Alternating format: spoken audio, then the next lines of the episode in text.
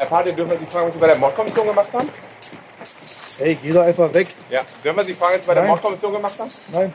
Es gibt ja das Gerücht, Ja, dass Sie, dass Sie was mit dem Mord zu tun haben. Dürfen wir Sie fragen, was Sie da gemacht haben bei der Mordkommission? Okay, Guck mal, wir warum gehen. nervst du mich? Warum? Okay. Geh weg. Nerv mich nicht. Lass mich einfach in Ruhe. Mein Kollege Klaas Meyer-Heuer hat es mit der Technik der hängenden Schallplatte versucht. Immer wieder dieselbe Frage stellen. Es hat nichts genützt. Kadir Padir, Präsident der Hells Angels in Berlin, wollte partout nicht verraten, was er bei der Mordkommission gemacht hat. Wir wissen aber inzwischen viel mehr. Mein Name ist Christina Pohl. Ich starte die Aufnahme und wir sind im Verhör.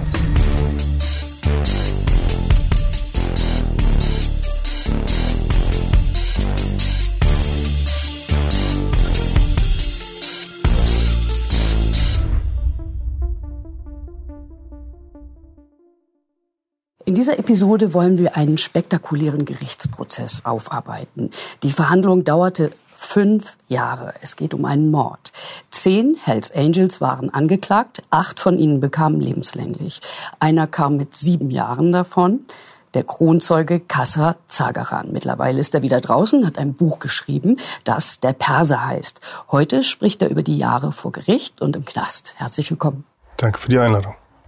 Ständige Beobachter des Prozesses waren natürlich auch Thomas Heise und Klaas Meyerheuer, unsere Experten in Sachen Rocker. Auch schön, dass ihr da seid und das Wissen mit uns teilt. Euer umfangreiches Wissen. Das muss man ja wirklich sagen. Die Tat fand statt am 10. Januar 2014. Dann hat dieser Gerichtsprozess ja sehr lange gedauert. Für alle, die in der letzten Episode nicht dabei waren, könnt ihr noch mal erzählen, was da eigentlich vorgefallen war und warum so viele Menschen angeklagt wurden. Also im Oktober 2013 gab es einen Vorfall vor einer Berliner Diskothek. Da gab es eine Schlägerei zwischen Türstehern und Gästen. Hells Angels haben sich auf der Seite der Türsteher eingemischt. Es sind mehrere Leute verletzt worden. Mutmaßlich hat Tahir Özbek, ein Mann aus Berlin, zugestochen.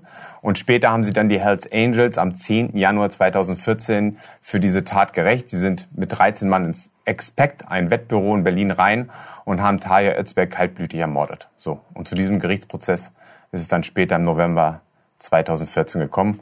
Angeklagt war auch Kasra Zagaran. Aber vorher wurde er erstmal verhaftet. Wie war das? Da haben Sie wahrscheinlich auch, äh, das ging recht schnell nach der Tat, nicht, oder? Nee, es geht, es geht. Also normalerweise wird man im Idealfall aus der Perspektive der Polizei wird man natürlich gleich bei der Tat äh, verhaftet. Bei mir ging es dann nochmal drei Wochen. Im Vorfeld wurden andere Beteiligte, die dann an der Tat mitgewirkt haben oder dabei waren, verhaftet. Und ich war dann irgendwann, glaube ich, der fünfte oder sechste. Das waren so knapp drei Wochen nach der Tat. Irgendwann 27, 26 und 28, 29. Januar. Okay, und wie sind Sie zum Kronzeugen geworden? Weil normalerweise ist es ja so bei den Angels, man spricht nicht mit der Polizei, Mhm, richtig? ist Das richtig. ist ein Riesenschritt, oder?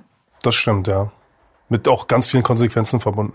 Also ähm, das, das ist natürlich ähm, ein Prozess gewesen. Das ist nicht von heute auf morgen passiert. Ich hatte mir solche Gedanken schon nach der Tat gemacht, weil für mich einfach da eine rote Linie überschritten wurde.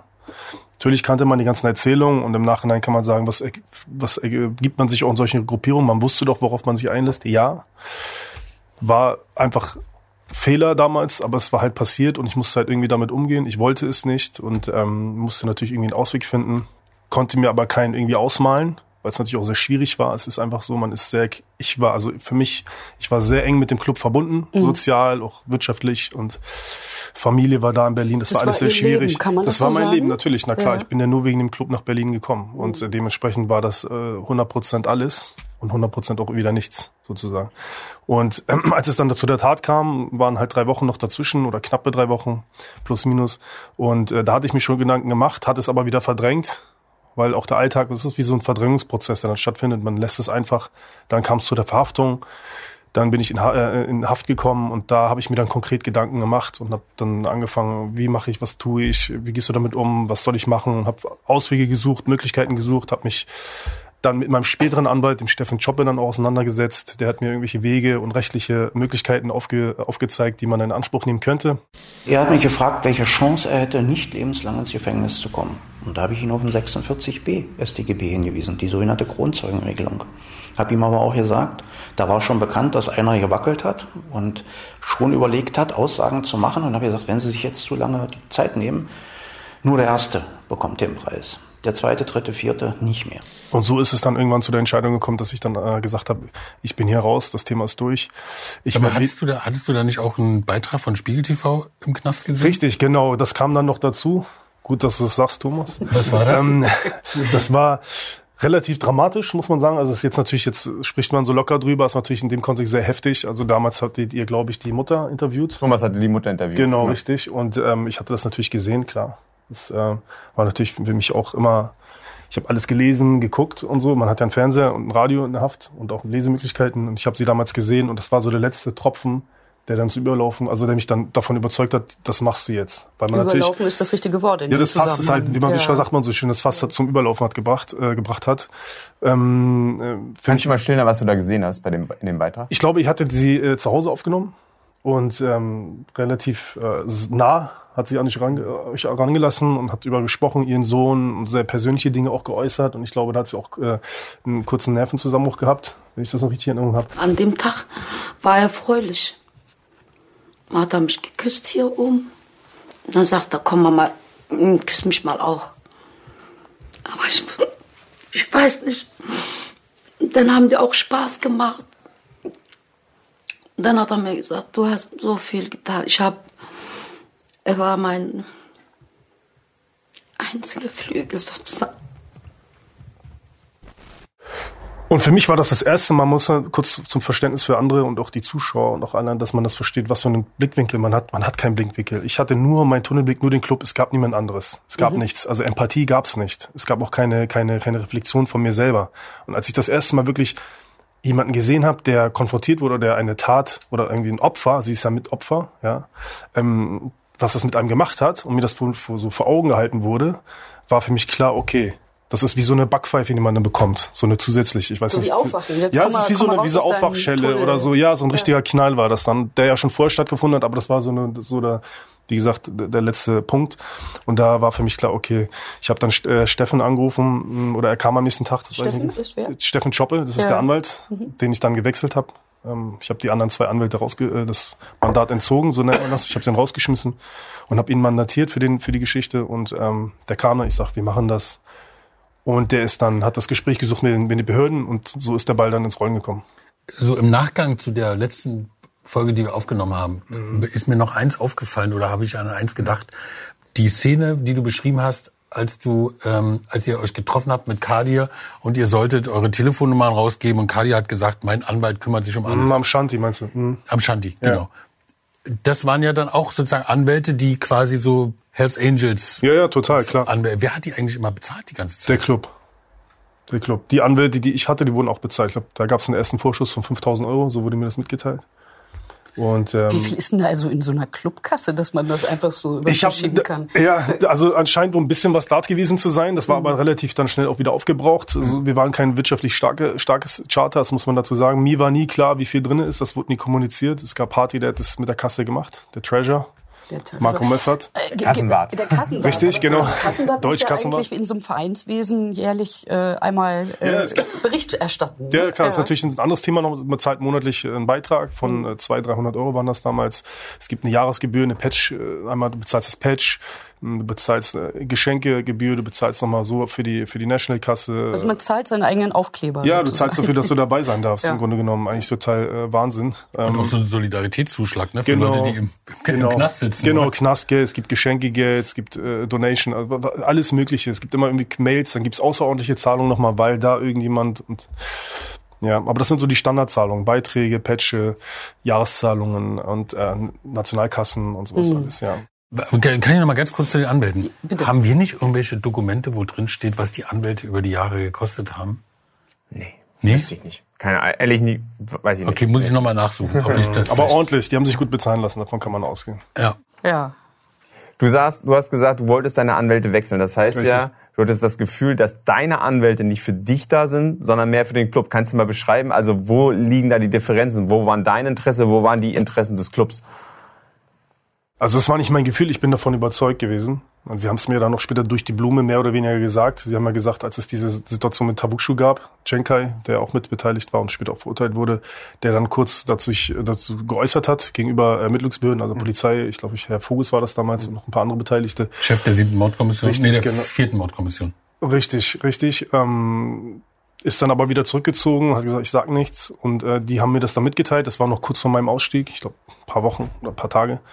Und da haben sie so einen Nebensatz gesagt zu mir in einem Gespräch, ja, ähm, man ist ja gut connected. Ich glaube, das hatte ich letztes Mal schon gesagt. Wir sind gut connected mit den anderen Anwälten und sollte noch mal irgendetwas sein, ähm, sagen wir das und wir werden darüber Bescheid, äh, Bescheid geben und werden dann gewisse Maßnahmen oder was auch immer dann einleiten. Da war für mich dann klar, okay, ähm, ein Anwalt hat nicht einem anderen Anwalt zu, zu erzählen, was der Mandant mit ihm spricht. Das ist ein klarer Bruch des äh, Mandatsgeheimnisses. Dementsprechend war das Thema für mich da ultimativ dann auch durch. Und da war mich klar, okay, ich passe hier auf, was ich mit denen rede. Das habe ich wohl sowieso, ich war kein großer Quatscher oder Reder, aber da war mich klar, okay, hier darf ich keine Minute irgendwas mal irgendwie oder eine Sekunde mal was rausrutschen lassen oder Mhm. mal eine mentalen oder emotionalen fünf Minuten haben und mal sagen, ah, das ist kacke, Club ist scheiße oder was auch immer, das wird sofort weitergetragen und dann machen die mir das Leben zur Hölle. Von daher war da für mich klar raus. Steffen war zu dem Zeitpunkt, glaube ich, schon ein, zwei Mal da, also Choppe. Da habe ich gesagt, Thema ist durch, Mandat unterschrieben, Mandat entzogen. Was droht einem dann eigentlich, wenn man, wenn man sagt, ich will jetzt gern Kronzeuge sein? Also erstmal macht man das nicht. Das ist ein Verhaltenskodex, das habe ich verstanden. Aber was droht einem, wenn die anderen das rausfinden? Naja, äh, ähm, körperliche Gewalt. Im schlimmsten Fall der Tod. Es kommt immer darauf an, wie schwer das auch ist, um was es geht. Na, wenn jetzt einer erzählt, du hast ihm da eine Backpfeife gegeben, dann werden sie wahrscheinlich dich nicht töten wollen oder die Ambition nicht haben. Aber wenn es natürlich in so einer Geschichte darum geht, äh, ist natürlich die Möglichkeit oder die Wahrscheinlichkeit relativ hoch, äh, dass du auch natürlich äh, getötet werden kannst für die Nummer. Weil das natürlich auch mit schwerwiegenden Strafen verbunden ist. Ich meine, lebenslänglich äh, ist jetzt mal nicht eben mal kurz ein, zwei Jahre, was auch lange ist, aber im Vergleich zu lebenslänglich ist das natürlich nichts. Dementsprechend war mir natürlich auch klar, ich muss mich damit auseinandersetzen, das sind die Konsequenzen. Deswegen war das auch lange in Anführungsstrichen nicht, ja okay, ich mach's, sondern man hat mir das erzählt, ich habe sacken lassen, ich habe es durchgespielt, ich habe für mich, ist auch, ne, ich habe natürlich wechselt dann auch sozusagen die Seiten und es ist natürlich auch nicht einfach. Es ist einfach ein kompletter, eine komplette Häutung, ja, ein kompletter Switch. Wie Und bei von der Schlange im Grunde genommen. Ja, genau, aber auch genau, ein ist aber Prozess. Scheideweg im Grunde genommen. Ja, für total, so, total. Links oder rechts, links oder rechts. Leben. Ja, ja. Läu- Läufst du jetzt den Abgrund mit runter, sehend, oder versuchst du dich noch äh, äh, so ein bisschen rau rauszuhangeln Mhm. und irgendwie aus der Nummer rauszukommen, versuchen wirklich zu kämpfen, um das ganze Ding auch wirklich so darzustellen, wie es auch aus deiner Sicht war. Ja, es gibt ja verschiedene Ansichten. Wir haben ja letztes Mal schon drüber gesprochen. Und das war halt dann der Entschluss und schlussendlich für mich dann auch zu sagen, okay, hier ist ein Cut.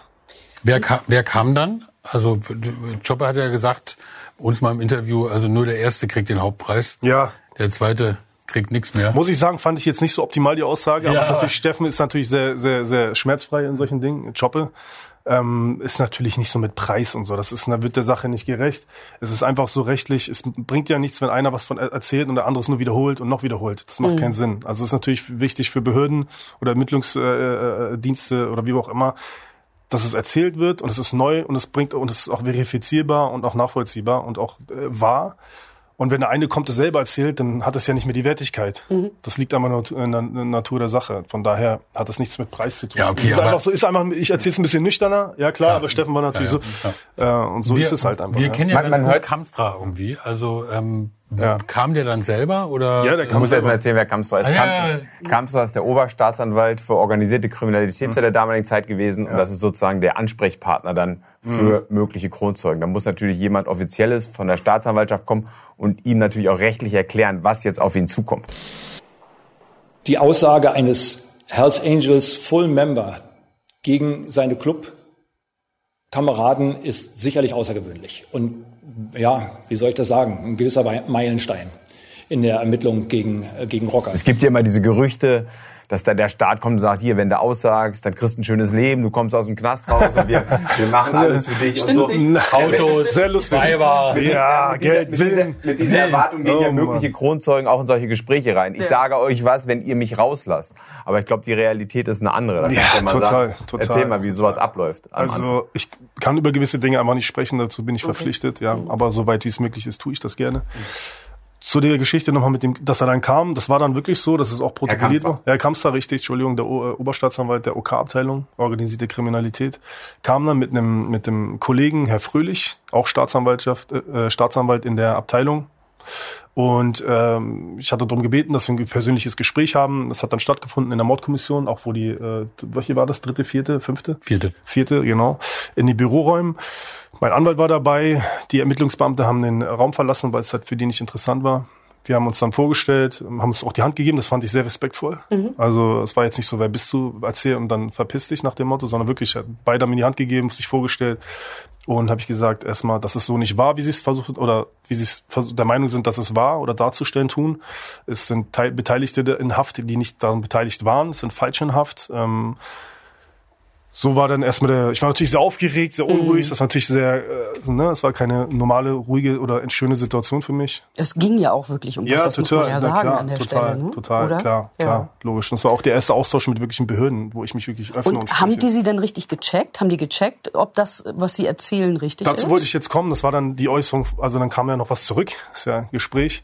Die haben gesagt, äh, Zagaran, ähm, wir stehen allen wie grundsätzlich Ihnen immer offen. Wir müssen nur etwas Verifizierbares haben. Das heißt, Sie machen Ihre Aussagen, wir checken das und wenn das verifizierbar und wahr ist, dann haben wir kein Problem, Sie auch äh, bezüglich der Strafvollstreckung oder sonstigen Dingen äh, zu unterstützen. Aber am Ende des Tages, wir machen Ihnen keine Versprechungen, Sie kriegen keinen Bonus oder sonstige Dinge mit Auto, Haus, Willen, Geld, Weiber.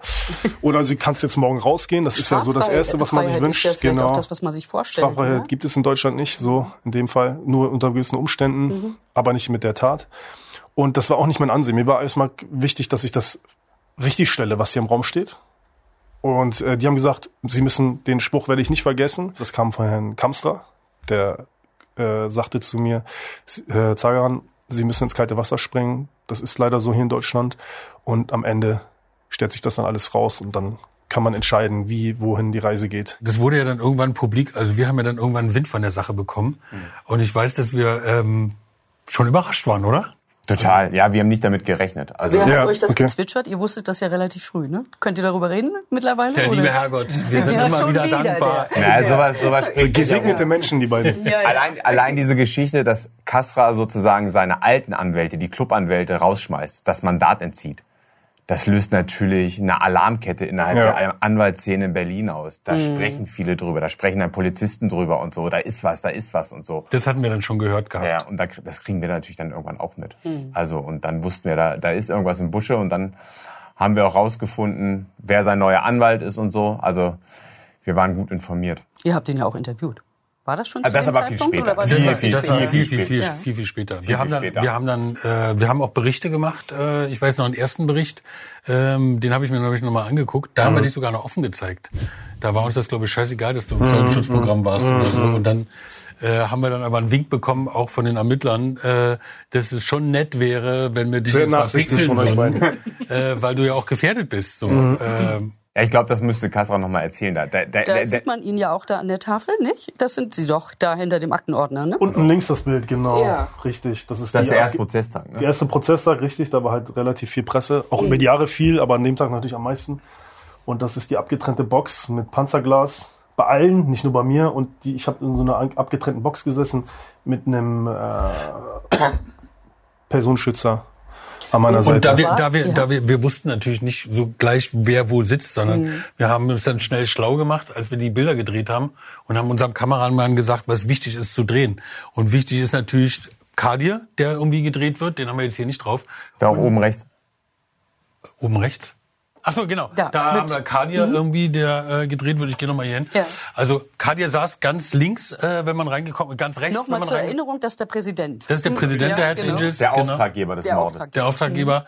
Und du saßt quasi ihm gegenüber auf der Genau, anderen Seite. genau. Dazwischen war der Raum im Gerichtssaal.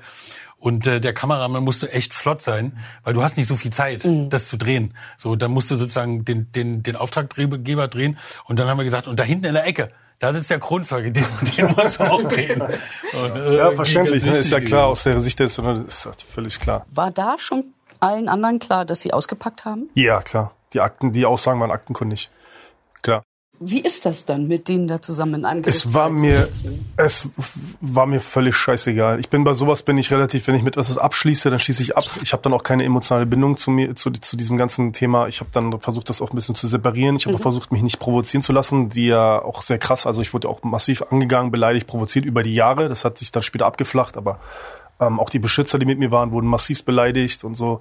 Ähm, Und wie war das im Gerichtssaal? Gab's Im Gerichtssaal, erster Tag natürlich- could kill, so, ja. ja, ja, das war natürlich erstmal, alle waren angespannt, alle hatten mega Respekt auch vor mir, vor der ganzen Situation, weil sie natürlich gehofft haben, okay, vielleicht lässt er mich ein bisschen in Ruhe oder was auch immer. Und ähm, ich weiß noch, dass ich dem Marcel Conde so ein Küsschen zugeschmissen äh, habe, weil er mich irgendwie so äh, Mittelfinger gezeigt hat. habe ich gesagt, ach komm. Wer war das noch? Das ist ein Mittäter gewesen, auch ein Member, ähm, Der, genau. lief, der lief an Position 11. Das war der, Richtig. der reingegangen ist und zum Tresen gegangen ist. Von dem hat man immer vermutet, dass er möglicherweise äh, die Festplatte der Kameras rausreißen sollte oder dass er den Computer mitnehmen. Dass er den Computer Der steht jedenfalls da vorne und ähm, wusste dann aber doch nicht so richtig, wo die, wo die Festplatte ist. Sag mal, ich würde aber nochmal, bevor wir Ja. jetzt zum Gerichtssaal kommen, würde ich erst noch zurückkommen wollen auf das, was du dann da erzählt hast. Ja. Also du sitzt dann da mit den Ermittlern, ähm, für die du ja, äh, ich glaube, das Wort Jackpot wollten die jetzt nicht in den Mund Doch, nehmen. sie haben's gesagt. Doch, sie haben es gesagt. Ja, gesagt. Ja, also für die warst du ja schon ein Jackpot Mhm, gewesen. Wir haben ja auch mit Vogels, mit dem Leiter der Mordkommission für unsere äh, letzte Doku irgendwie Ah, okay. großes Interview gemacht. Ähm, der ist natürlich auch immer noch ganz angetan von Ja. dir, muss man sagen. Der hat auch wirklich interessante Sachen erzählt. Was hast du denen denn alles erzählt? Die wollten ja wahrscheinlich alles wissen, oder? Ja, natürlich, ich wollte alles wissen. Äh, außer wann ich auf Klo gehe und wann nicht und was ich esse. ähm, nein, ist natürlich jetzt. Also die Aussage an sich kom komplex. Äh, Hells Angels von meiner Seite aus waren 800 Seiten. Nur mal um die Menge äh, äh, zu erklären. Deswegen würde ich jetzt nicht die 800 Seiten erklären. Ich würde es ein bisschen umreißen. Es ging halt natürlich erster Linie um die die Expect, um den Mord. Dann ging es um einen äh, zweiten Mord in einem Soda Club, der paar Monate zuvor passiert ist. Ich glaube in dem Jahr zuvor irgendwann.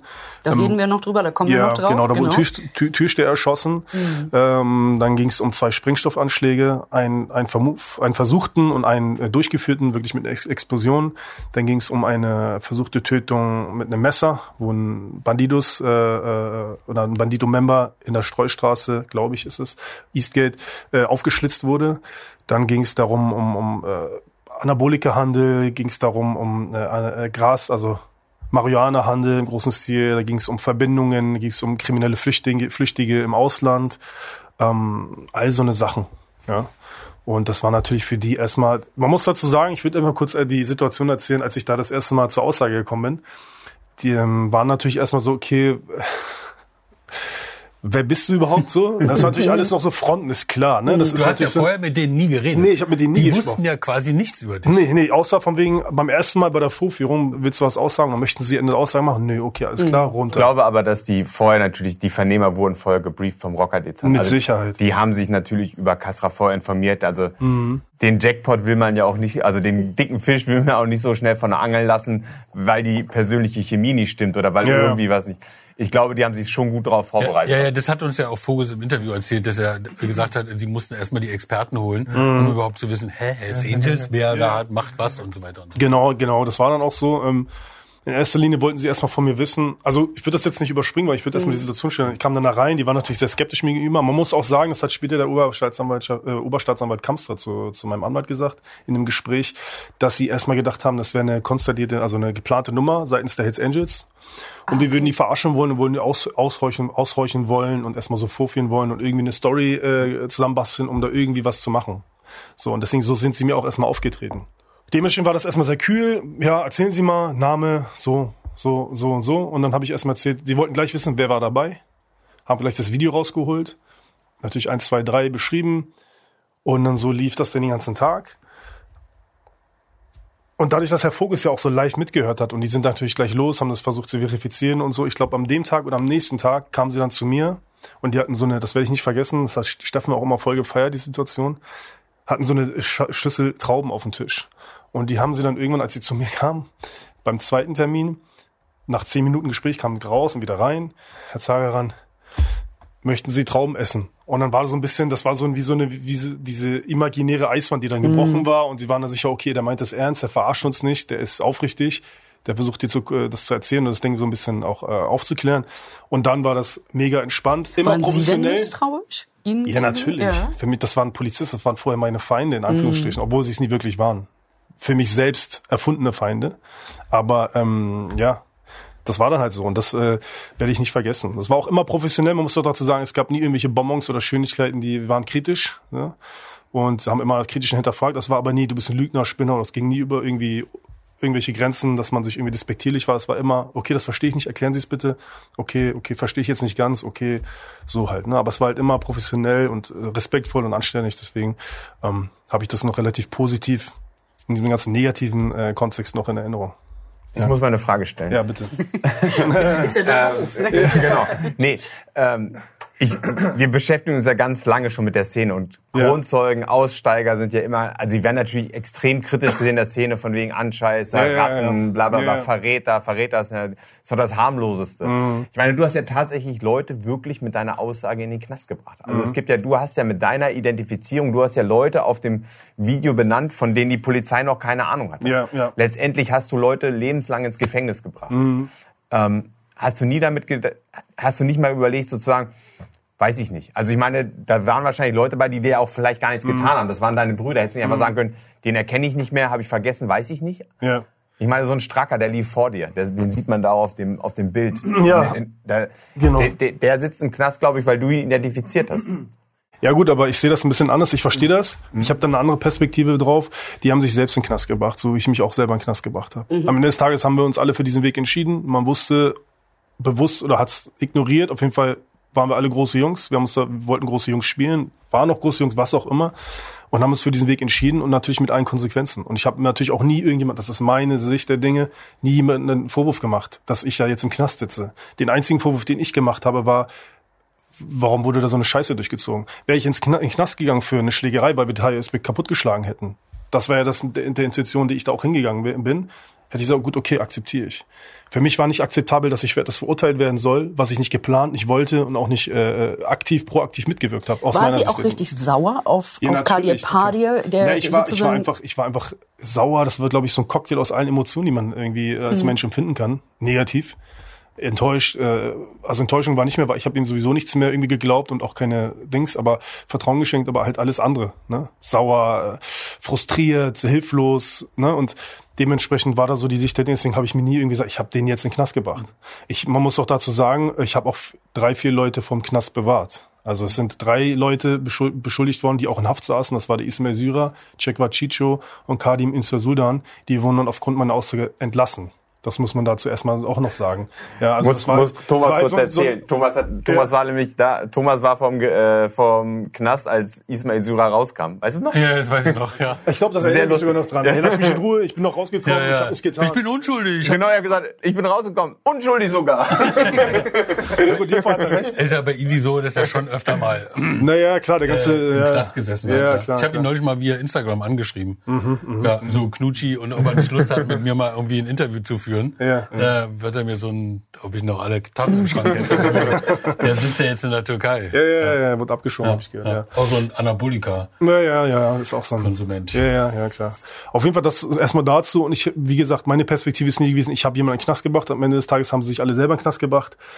Ähm, ich habe einfach nur gesagt, so wie es war. Äh, Das hat auch jedem anderen offen gestanden. Also ich habe jetzt hier nichts getan, was nur mir zugestanden hat. Jeder hat das Recht in Deutschland, sich zu der Sache zu äußern. Sie haben sich dafür entschieden, es nicht zu tun. Ich habe mich dafür entschieden, es zu tun. Deswegen kann man mir da auf normalen Wege keinen Vorwurf machen. Ob das einer so sieht oder sieht, ist, ist mir egal. Am Ende des Tages war es der richtige Weg. Und äh, ich würde es immer wieder tun. Ich würde mich natürlich nie wieder in so eine Situation bringen, aber ich habe diesen Schritt nie bereut und werde ihn auch nicht bereuen, weil es das Richtige war. Als du verhaftet worden warst, warst du der Letzte, der verhaftet worden war? Nee, der letzte war, boah, ich glaube Syrer, nee, Syrer kam nach mir, dann kam Konde, ähm, ich weiß nicht, wer der letzte Aber war. ein paar waren ja dann plötzlich weg, ne? Also, Ja, ja, ja, die waren ja, aber, Ersoy war schon relativ früh Erkmann weg. war schon weg, war auch, Genau. ja. Wir waren, wir waren, als wir dann mitbekommen haben, dass da in Berlin viel läuft, dass die Hells Angels hinter dem Mord steckt, waren wir viel in Berlin, als die ersten Verhaftungen gelaufen sind. Und da waren wir ja auch bei der Mordkommission. Äh, als Kadir Padir da auftauchte, als er gefragt hat, liegt gegen mich was vor, so, die, da war der Haftbefehl noch nicht fertig und da hat die Mordkommission gesagt, nee, gegen sie liegt noch nichts vor und am nächsten Tag kam er dann wieder und dann hatten sie einen Haftbefehl und dann ist er dann da geblieben. Aber warum Man muss ist er auch- da ich- überhaupt hingegangen? Das habe ich nicht Ja, ganz Da würde ich gerne was zusammen. Es gab Informationen. Es Ja. gab von den Nomads, gab es eine Info, die irgendwie Kontakt in die Staatsanwaltschaft hatten. Nomads ist die andere. ist die andere Fraktion André Sommer. Trotzdem haben sie sich, das muss man sagen, die waren immer loyal ihm gegenüber und haben immer irgendwelche Info- Informationen, die sie durchgesteckt bekommen haben, Kadir weitergetragen. Eine Nummer dazu. Und ich würde kurz was dazu sagen, was du gesagt hast mit Haftbefehl. Das ist nämlich zwei Tage oder einen Tag vorher rausgekommen. Und das wurde von den Nomads Kadir weitergetragen, dass der Haftbefehl geschrieben wurde, aber noch nicht unterzeichnet wurde vom Gericht. und wahrscheinlich demnächst dann rausgeht. Und deswegen ist er dann schon mal losgegangen und Es gibt noch eine weitere Geschichte, weitere Geschichte dazu. Ja. Diese beiden äh, Tavukcu und Selim Bektaş, die ziemlich unmaskiert durch das Ex äh, durch das Wettbüro gelaufen sind, die sind relativ früh verhaftet worden. Ja. Und die hatten ja auch Haftbefehle. Und diesen Haftbefehl, in diesen Haftbefehlen steht schon drin, dass Kadir Padir der mögliche Auftraggeber sei, der mutmaßliche. So. Und diesen Haftbefehl hatte Kadir auch auf seinem Handy. Und hat es mal Polizisten gezeigt. Darüber haben wir auch berichtet. Also die Rockerstreife ist natürlich weiterhin unterwegs, trifft Kadir Padir und Kadir sagt, hier, guck mal, ich habe einen Haftbefehl, da stehe ich da drin, was ist denn da los und so. Also der hat natürlich immer damit gerechnet, Ja. dass Und er... dann geht man zur Mordkommission und sagt, äh, gibt's Ja, hier also wir haben ja mit Vogus drüber geredet äh, neulich und der Vogus sagt irgendwie, ja, er saß oben in seinem Büro und dann kam ein Anruf von unten irgendwie, ja, Herr Padia wäre mit einem Anwalt unten im, im, im Raum, im Vorraum. Im, da, wenn du da reinkommst in die, in die, in die Kaltstraße, in die Mordkommission, da ist ja ein Pförtner, da kannst du nicht einfach rumturnen, wie du willst, sondern dann musst du warten. Äh, und dann ist, äh, dann ist Vogus runtergegangen mit noch jemand und der sagt irgendwie, dann standen wir uns da gegenüber und dann äh, haben wir gesagt, irgendwie, ja, was ist denn? Und dann hat Kadir Padia gesagt, ja, hier bin ich. genau, hier bin ich. Was, was ist denn? Und dann hat Vogel gesagt, wollen Sie irgendwas sagen? Nee, was soll ich denn sagen? Na, wir wollen auch nichts sagen. Ja. Das ist aber einigermaßen absurd, diese Konversation. Ja, oder? so absurd ist das gar nicht, weil du natürlich zeigst, ich habe keine Angst. Also ich stelle mich, ich stelle mich der Situation, ich komme, ich bin nicht weg, ich gehe nicht flüchten, ich verstecke mich nicht und so. Das ist natürlich für einen späteren möglichen Prozess schon mal ein ganz wichtiges Zeichen. Also er ist nicht verschwunden, er hat, ist nicht untergetaucht. Da so. ist die Begründung schon mal auf Haftbefehl wegen Fluchtgefahr fällt dann schon mal weg. Genau. Das ist natürlich sehr berechnet gewesen. Und zweiter Punkt ist nochmal, was Klaas äh, angesprochen hat, ist natürlich, er wollte dem Vorkommen auch nochmal mit dem SEK-Einsatz. Er wollte das nicht, weil er, er zwei Kinder, eine Frau zu Hause, er ist dort registriert, das ist seine Meldeadresse, da fliegt regelmäßig die Tür auf. Die Kinder sind natürlich dementsprechend auch immer äh, mega verstört, nachvollziehbar. Ja, das ist natürlich kein schöner, schöner Anblick, wenn die Tür auffliegt, schwarz vermummte Menschen und die sind natürlich laut, aggressiv, klar. Dem wollte er zuvorkommen und hat sich dann dort gestellt. Also wie gesagt, Fluchtgefahr, um das einmal äh, zu minim also auszuschießen, Haftbefehlbegründung und den SEK-Einsatz. Aber die dann. Polizisten haben dann zu ihm gesagt, also wenn Sie jetzt uns nichts mitzuteilen haben, dann äh, wir haben nichts, Sie können wieder gehen. Und dann ist er wieder, dann ist er wieder gegangen. Genau. Und dann hat ihn Dann standen wir auf der Straße. Kaum, kaum bei der Mordkommission raus, steht Spiegel TV vor der Tür. ja, klar.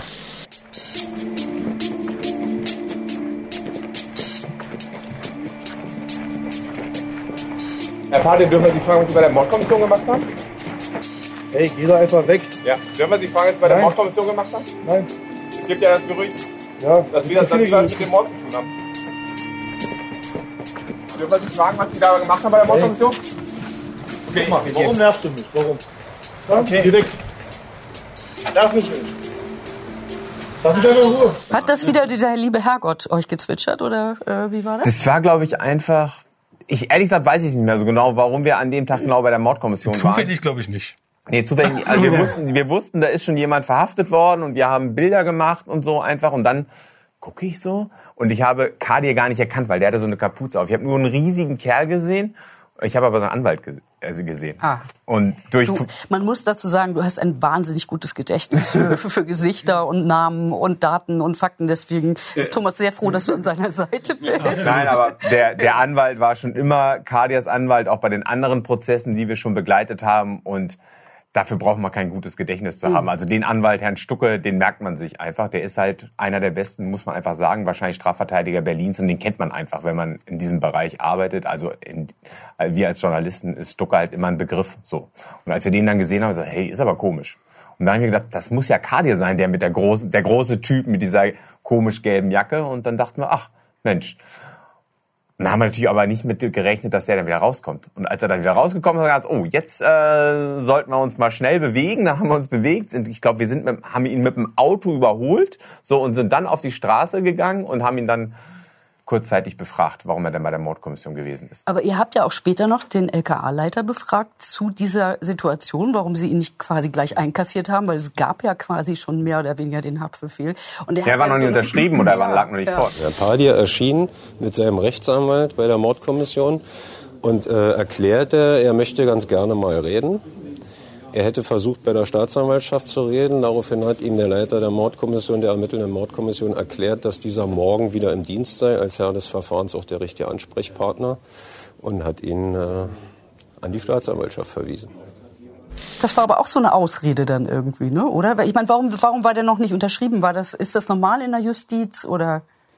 Naja, er muss ja, er muss ja, er muss ja, also es meint, so habe ich das gelernt.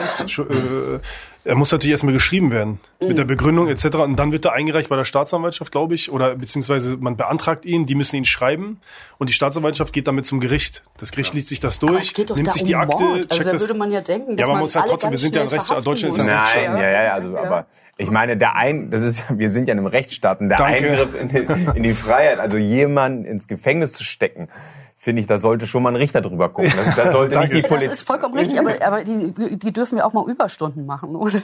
Ja, aber wenn die man, mu man muss dazu sagen, so, ein, so ein Verfahren ist ein Riesenaufwand für eine Staatsanwaltschaft natürlich. Mhm. Also da sind, wenn da 13 Leute reinlaufen, dazu ein Auftraggeber da sind, das ist, da ist, die müssen ackern ohne Ende erstmal und die wollen natürlich auch keine Fehler machen. Mhm. Wenn du da am Anfang Fehler machst, dann fliegt dir alles hinterher um die Ohren. Da muss man natürlich, sollte man dreimal prüfen, was man da schreibt und dreimal überlegen, ob man, ob man gewisse Informationen jetzt schon reinschreibt und wo man die eventuell hergehabt hat und so.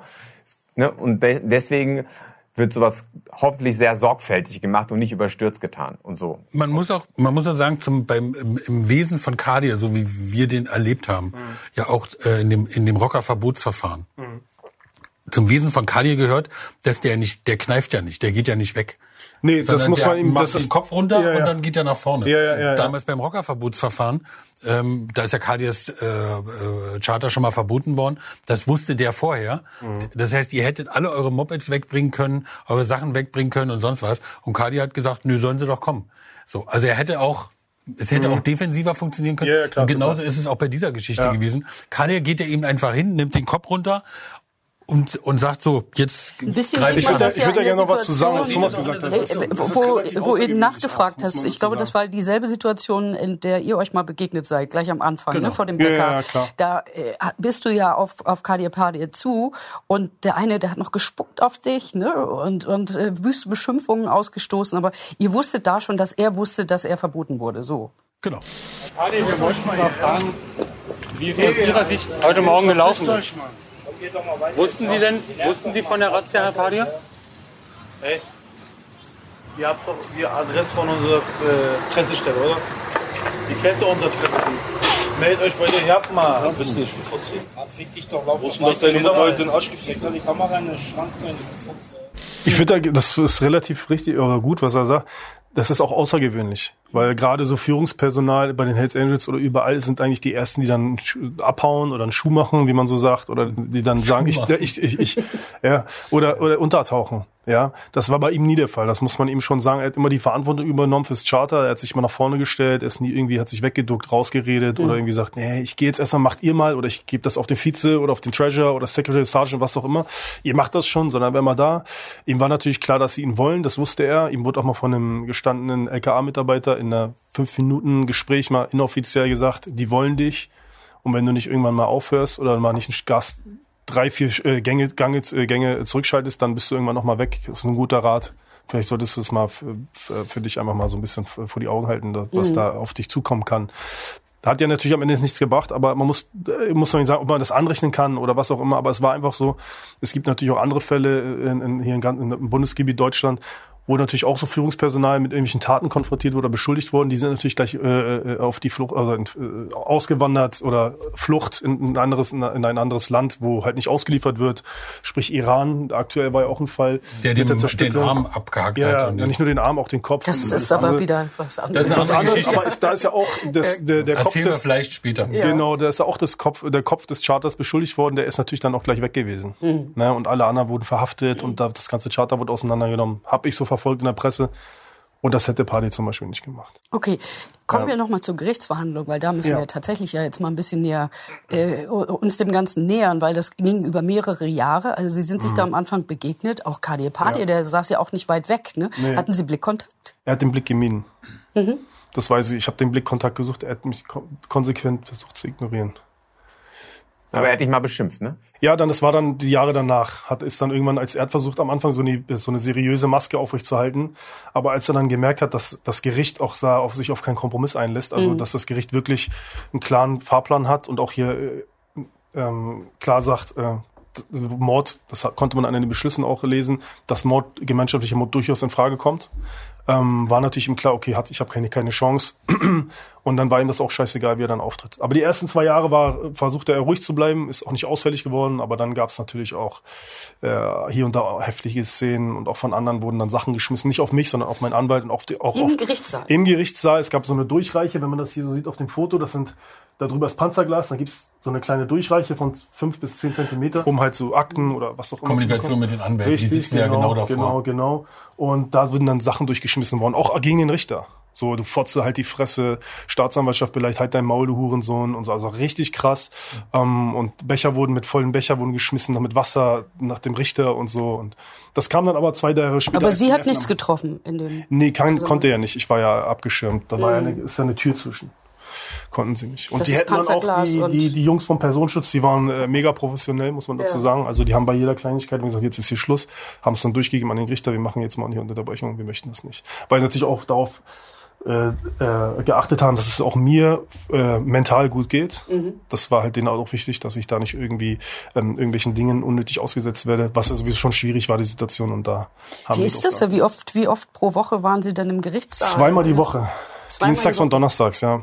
Das waren so die D-Days. Über fünf Jahre. Über fünf Jahre. Und teilweise sogar sogar äh, dann noch am Anfang, die ersten drei Jahre, dann sogar noch ein bisschen mehr, weil es dann noch Parallelverfahren gab, wo ich dann als äh, Hauptbelastungszeuge aufgetreten bin Mhm. und dann Sodamord, dann äh, versuchten Sprengstoffanschläge oder was auch immer, dann äh, Hasch, äh, Kokshandel.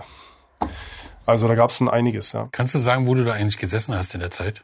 In welchem Nein. Gefängnis? Nein. Weil das wissen wir bis heute nicht. Nee, das dürft ihr auch nicht wissen. Das dürfen wir nicht wissen. Dürft ihr auch nicht wissen. Aber kannst du mal generell schildern? Ich meine, du bist, du entschließt dich, auszusteigen, auszusagen. Ich meine, der Staat muss dich ja dann schützen. Kannst du da, Ja. was, was da überhaupt so ein bisschen, was da passiert? Du, wirst ja, du musst ja aus dem Gefängnis raus, wo du bisher gesessen hast und wirst dann weggebracht oder so. Aber kannst du da ein bisschen was erzählen? Oder hast du im Hotel gewohnt die ganze Zeit? da um die Ecke. Auf Mallorca. Bin dann immer extra äh, First Class. Na, aber es gibt ja so Hotels, 100%. von denen wir wissen in Berlin, wo Ich war in Wirklichkeit gar nicht da, ich wurde zugeschaltet. Das war so eine visuelle Erscheinung. Na Quatsch, alles Ein gut. Hologramm. Ich kann, kann Ja. ich, ich verstehe das. nicht. Ich verstehe das natürlich, also dass es mega interessant und spannend ist natürlich. Mal hinterliegt ist, äh, darf ich nicht und werde ich auch nicht. Das Einzige, was ich sagen kann, ich kann über meine Haftumstände sprechen, ähm, weil ja auch immer so, dass dieses dieser Mythos im Raum steht, man würde irgendwie Vergünstigung bekommen und äh, keine Ahnung. Und dann man ist jetzt gar nicht im Knast. Das ist wie bei der Party, man sitzt in so einem Hotel, aber abgeschlossen mit zwei Männern vor der Tür und du kriegst dann so Essen vom Roomservice. Das ist Bullshit. Ich saß 24, 23, 1 war ich in Einzelhaft. Ich saß in Isolationshaft, das heißt, ich hatte Kontakt über die ganzen Jahre in Haft zu niemandem, außer zu meinem Anwalt und auch äh, zu ähm, behördlichen, äh, also Menschen von der Behörde. Aber ähm, mehr kann ich dazu nicht sagen. Also es war eine heftige Zeit, muss man dazu sagen. Ich hatte die schwersten Haftbedingungen von allen. Also wenn man, ich habe das ja mal mitbekommen, da wurden Anträge gestellt für Lockerungen und Arbeitsaufnahme, Mhm. dafür auch arbeiten etc. Das habe ich alles nicht gehabt. Ich habe bis zum letzten Tag äh, in Isolationshaft gegessen. Wussten die, äh, da wo du gesessen hast, wussten die anderen Häftlinge, dass du da gesessen hast? Kann ich dir nicht beantworten. Tut mir leid, ich verstehe dich, aber dazu kann ich nichts sagen. Seid ihr weit gefahren? also war, ich, unser Verdacht war ja immer, dass du irgendwie da in Brandenburg in der, in der JVA gesessen hast. Kann ich nichts zu sagen. Alles Ja, gut. aber dank Spiegel TV war ihr Gesicht ja auch bekannt Ja, ja, sozusagen. ja, ja, ja. Ich habe doch Also- verfolgt. Äh, Wir waren, wir waren ja, wir konnten ja nicht äh, bei jedem Prozesstag dabei sein. Fünf Jahre lang, zweimal die Woche übersteigt auch unsere Möglichkeiten. Ähm, es gab, glaube ich, einmal einen Zeugen, Polizist, der ist mit dem Kopf auf die Tischplatte gefallen. Ne? Kannst du mal das- sagen, was da passiert mh, ist? Das war, äh, glaube ich, ein, äh, eine Führungsperson, ein Leiter von irgendeiner Abteilung. Mh, Man muss noch dazu sagen, dass es natürlich auch viel, viel Dynamik in dem Prozess gab. Es gab viele Dinge, die aufgeploppt sind, die dem Gericht auch nicht geschmeckt haben und die natürlich dich auch so ein bisschen verarscht gefühlt haben, muss man ganz so sagen, um es einfach mal aus, einfach auszudrücken.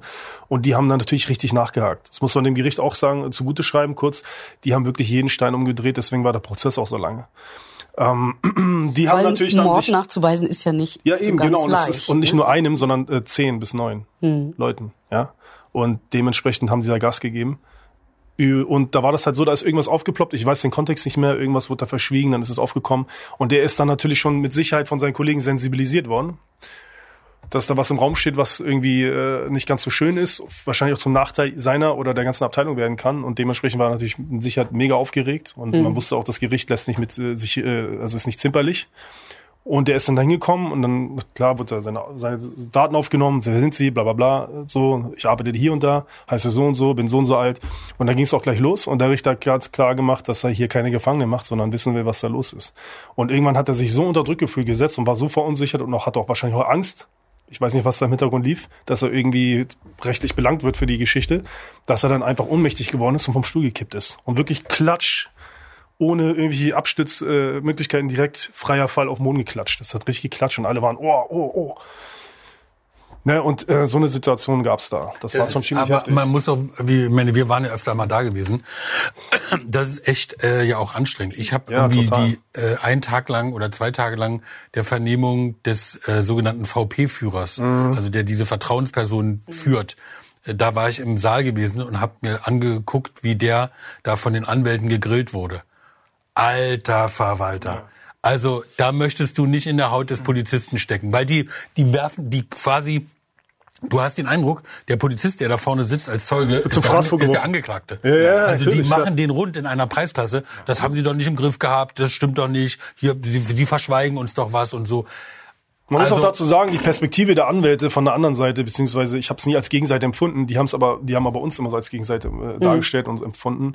Sie Ähm, waren ja auf Seiten des Staates sozusagen. Ich war auf Seiten ne? von niemandem. Ich war auch einfach auf Oder? der Seite, ich möchte das Ding hier einfach vernünftig geklärt bekommen haben. Hm. Ja, das war einfach meine Intention. Ich war für niemanden. Ja, ich hab, war für jemanden, jeden offen, der vernünftig und respektvoll mit mir umgehen möchte und mir zuhört. Aber ich war nie pro irgendetwas. Ich war einfach pro, das Ding muss ja vernünftig aufgeklärt werden. Was hier so im Raum steht, das entspricht nicht so den Tatsachen, wie es dargestellt wird. Aber für die Brüder muss das ja schon. Ja, natürlich, Brüder, meine ich ja. Für ne? die war ich dann der. Feind, der Wichser, was auch Mhm. immer. Ich will das jetzt gar nicht wiederholen, das ist Quatsch. Jeder kann Mhm. sich ja vorstellen. Die Anwälte waren halt immer so, alle sind schuld, alle sind böse, die Polizisten sind Verbrecher, die haben es doch versucht, äh, Opfer, Täter, Täter, Opfer. Ähm, der Richter ist scheiße oder die Richter sind scheiße, die Staatsanwaltschaft redet nur Müll, alle Sachverständigen, die kontra der Angeklagten waren, inklusive meiner natürlich dann auch auf gewisse Art und Weise, nicht immer, sind äh, äh, Spinner, die Übersetzer übersetzen falsch. Äh, es ist alles Bullshit, was hier erzählt wird. Das ist alles, sind alles ganz liebe Kerle, die eigentlich äh, Sonnenblumenkerne äh, pflücken und das dann äh, gemeinnützigen äh, Institutionen zukommen lassen, damit die Leute versorgt sind und mit Knabberzeug, so nach dem Motto. Das ist natürlich Quatsch. Und das hat sich natürlich dann auch gezeigt, dass er auch völlig, ach deswegen teile ich nicht das, äh, teile ich das nicht, was Klaas gesagt hat, dass Stocke zum Beispiel einer der besten Anwälte ist. Er hält, die halten sich dafür, aber ein Anwalt ist immer dafür da, das Beste für seinen Mandanten rauszuholen und das wurde in dem Fall nicht getan. Sonst wäre dieses Urteil, glaube ich, nicht so ausgegangen oder man hätte sich entschieden, auch mal was dazu zu sagen. Von daher teile ich das nicht, aber es ist auch immer so, äh, Meinungen sind verschieden. Wir müssen nochmal auf die Rolle der Polizei zu sprechen. Genau, genau. Ja. Kasra hat ja erzählt, dass Genau. ein Polizist mit dem Kopf auf die Tischplatte fällt, weil er so, das ist natürlich, denkt man, man hört nicht richtig. Ich war nicht dabei, aber man denkt, man hört nicht richtig sozusagen. Es gab halt äh, den Vorwurf oder beziehungsweise das Gericht wollte klären, ob die Polizei es unterlassen hat, bewusst unterlassen hat, das Opfer zu warnen, Ja. die Täter äh, die Täter nicht zu warnen, sozusagen, beziehungsweise die Täter davon abzuhalten, die Tat zu begehen. Und das wollte das Gericht klären. Ja. Und dieser Polizist, der da mit dem Kopf auf die Tischplatte fällt, war ein Polizist, der beispielsweise die Gefährdungslage von, Ka von Taje Özbeck, dem späteren Opfer, runtergestuft hat. In dieser, auf dieser Skala von 1 bis 8 hat er, von, hat er von 2 auf 4 runtergestuft.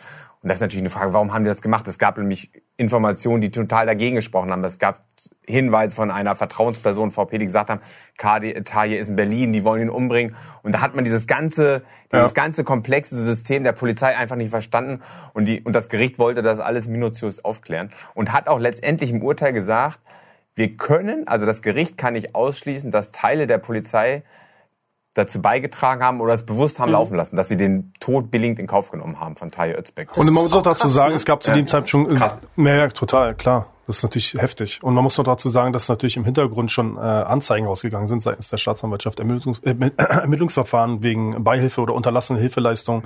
Und da sind natürlich Polizisten, die natürlich ihren Job, denke ich mal, äh, gerne tun und auch gerade in so einer höheren Position sind, Angst um ihre Karriere haben. Und das ist natürlich deren Leben, das ist völlig nachvollziehbar. Berecht und die natürlich Angst haben, dass ich da jetzt, weil ich natürlich auch eine Verantwortung habe, ähm, dass ich da irgendwie in den Regress gezogen werde und äh, für irgendetwas äh, verantwortlich gemacht werde, was ich getan habe oder auch nicht, das weiß ich nicht, aber die natürlich dann auch äh, unruhig werden, völlig nachvollziehbar. Das sind auch Menschen am Ende des Tages und das war natürlich eine, eine krasse Geschichte. Das hat sich über die Jahre äh, so hingezogen und keiner wusste, äh, ob das jetzt jetzt heute oder morgen einfach mal aufploppt. Was da jetzt auf einen zukommen kann. Und das stand immer im Raum. Es wurde dann auch später vom Gericht einfach so von deren Seite aus so festgestellt. Aber äh, wenn ich das richtig, das war die eine Baustelle in Ja. dem Prozess. Die andere Baustelle war ja nachzuweisen, ob es sich tatsächlich um Mord handelt. Richtig, das heißt, ja. eine vorsätzliche Tat. Da war, glaube ich, das Hauptbeweismittel das Überwachungsvideo. Wenn ich das, das ist ja die Frage, wie man das interpretiert. Was Richtig. ist denn da alles um dieses Video veranstaltet worden? alles Mögliche, was man machen kann. Es Ja. gab Gutachten, äh, Sachverständigen, dann hat man da einzelne Frames rausgezogen, dann wurde ich auch gehört, um, und es wurde natürlich auch sehr, sehr viel Wert drauf gelegt, was ich dort sage. Und äh, also das war, das Video war bis zum letzten Tag Streitthema Nummer eins. Und ähm, am Ende, wie gesagt, wurde es halt interpretiert. Und das Gericht hat es so interpretiert, dass sie gesagt haben, jeder hätte es gewusst gehabt, was da passiert und was da getan werden sollte. Ähm, ja, und es war halt mega komplex. Das Video, da wurde, wurden wir vermessen, da gab's, äh, kamen Messleute, die haben Fotos gemacht. Dann hat man gesagt, okay, die Mütze, Abstände und also es war mega, mega. Ich glaube, da haben auch kam ein BKA, äh, hat noch ein Gutachten gemacht, ob der letzte, der Tabukschuh, einer der letzten, da hieß es immer, ähm, er hätte eine, eine Waffe gehabt in der Hand. Eine Hat Pistole aber, musst du Eine sagen. Pistole, Waffe, Pistole. Entschuldigung, eine Pistole. Und ähm, er hat aber ein Foxmesser gehabt, dieses gängige Foxmesser, was wir als Rocker hatten damals, oder beim, bei uns beim Club im Charter. Das hatte so eine, eine so eine fest, feststehende Ah. Tasche, so bis relativ mit einem harten Material, Stoff, aber relativ hart. Und wenn man das so an sich so genommen hat, das war ein bisschen leicht abgerundet, weil die Klinge leicht nach unten ging, kannte man das schon im schnellen Moment mal als Knarre oder beziehungsweise als Waffe identifizieren. So, und das war, er stand auch immer im Raum mit der Begründung, er hätte das ja abgesichert hinten. Und da gab's gab's vom BGA ein Gutachten und die konnten es auch nicht wirklich sagen, wir wissen es nicht, wir können es nicht sagen. Also mega, mega großes Thema gewesen und jeder, ich glaube bis heute sind sich viele, äh, wie gesagt, streiten sie immer noch. Ist es so, war es nicht so? Übrigens, Ja. übrigens, Christina, wir haben ja äh, relativ viel Berichterstattung gemacht, also auch im Zusammenhang mit diesem Mord. Wir haben ja selber auch äh, äh, Akten, dem lieben Herrgott an dieser Stelle wie immer ein herzliches Dankeschön. Äh, wir haben ja die Akten auch ausgewertet und sind als erste sozusagen ja noch vor den vor den vor dem LKA-Chef zum Beispiel oder vor den LKA-Ermittlern drauf gekommen, dass Tahir, von dem es immer hieß, er sei nicht da, dass Tahir, er doch das da Opfer. gewesen ist. Das Opfer. Das Ja. Opfer, genau. Äh, deswegen hatten wir sogar einen eigenen einen eigenen Ordner oder wie war das? Es gab einen eigenen Es gab eine eigene Beiakte. Es gab eine eigene Beiakte Spiegel TV, da waren unsere ganzen Beiträge drin. Genau. Also ihr habt quasi mit ermittelt. Es wurde einge das war, das war ein Teil Ja, der Beweis, das das war Teil der. Beweismittel. Ja, das war ein Teil der wir sind ja auch, Beweisaufnahme. wir sind ja auch äh, zweimal, glaube ich. Ne? Wir sind mehrfach gel ge geladen gewesen als Zeugen, weil wir beispielsweise jemanden interviewt haben, Samir Atros, kann man ja heute sagen. Wir haben den interviewt und der wollte dann aber später im Prozess nicht aussagen. Wir saßen da und haben Karten gespielt. War eigentlich ein chillter Abend. Wir haben wie immer um Getränke gespielt. Aber nichts Böses gedacht. Ja, und wir waren eigentlich alle und wollten eigentlich noch wegfahren, feiern. Und dann sind alle reingestürmt.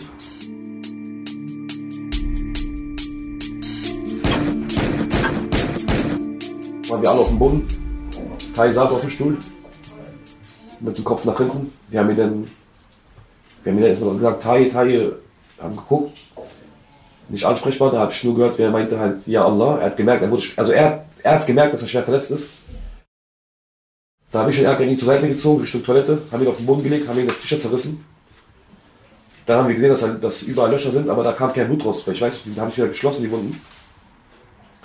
Da haben wir erst Hilfe geleistet und dann habe ich gesehen, wie er keine Luft mehr kriegt und Schaum aus dem Mund kommt und seine Augen nach hinten verdreht sind. Das war der, das war ein Albtraum. Und dann will man natürlich die Journalisten hören. Erstmal, was hat der gesagt, beziehungsweise ist der glaubwürdig und solche Sachen. Da äh, Also es müssen wurde- die aber nicht aussagen. Ja, also die Spiegelteile, also immer die im Kontext der ganzen Geschichte waren, war, wurden alle in die Beweisaufnahme eingeführt. Und ich erinnere mich noch, da kam der Vorsitzende Herr Groß damals immer raus und meinte, so meine Damen und Herren, äh, wie Sie mitbekommen haben, ich glaube sonntags lief das immer, damals, Ja. jetzt ist ja mittlerweile Montag, hieß es immer, ja, ähm, Sie wissen ja, am Sonntag gab es wieder einen äh, TV-Beitrag von Spiegel TV und äh, Thema Rocker. Damit Sie wissen, äh, wir haben beauftragt, das äh, zu sichern für uns und dann äh, werden wir es den Zeiten auch dann die Beweisaufnahme aufnehmen und dann uns dann zusammen anschauen, weil es ja relativ, ne, es ist, man weiß ja nie, was drin ist. So hieß es dann immer mit einem Schmunzeln und dann haben wir uns den ganzen Kram natürlich immer voll gegeben und, äh, Und da ja. wurden unsere Beiträge da immer gezeigt. Ja, klar, wurden da gezeigt, ja. Und da wurde ich auch dann befragt, was halten Sie davon, Herr Zagaran? Antworten Sie mal bitte, äh, können Sie es bitte werten für uns oder nicht werten, das darf man nicht so beim Gericht, aber wie, wie schätzen Sie das ein? Ist es glaubwürdig? Wie, wie haben Sie es auch so erlebt, wenn irgendwas gesagt wurde oder so? Stimmt das denn? Etc. etc. Ja, aber war relativ, ja, da dachte ich mir auch scheiße schon wieder und schon wieder und schon wieder dachte ich mir mal, jetzt komm dann mal, jetzt ist dann mal gut und reicht doch jetzt. Aber das so ist es halt, ja. Da muss man durch. Sehr spannend. Ja. Für diese Episode kommen wir jetzt erstmal zum Ende. Ja. Aber wir machen in der nächsten weiter mit dem Prozess, weil wir wollen unbedingt noch hören, was Sie zu den anderen Mordfällen ge- ausgesagt haben Mhm. und wie der Prozess zu Ende gegangen ist. Das Gerne. wollen wir natürlich auch noch hören.